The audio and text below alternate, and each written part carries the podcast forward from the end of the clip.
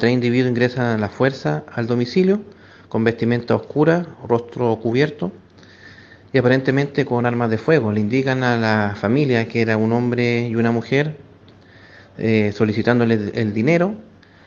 En, en, su búsqueda estos antisociales encuentran un millón y medio de dinero efectivo, dos computadores y otras especies que sustraen desde el interior del domicilio y antes de darse a la fuga amarran de manos a los propietarios, que un hombre y una mujer, para ganar tiempo en su ida.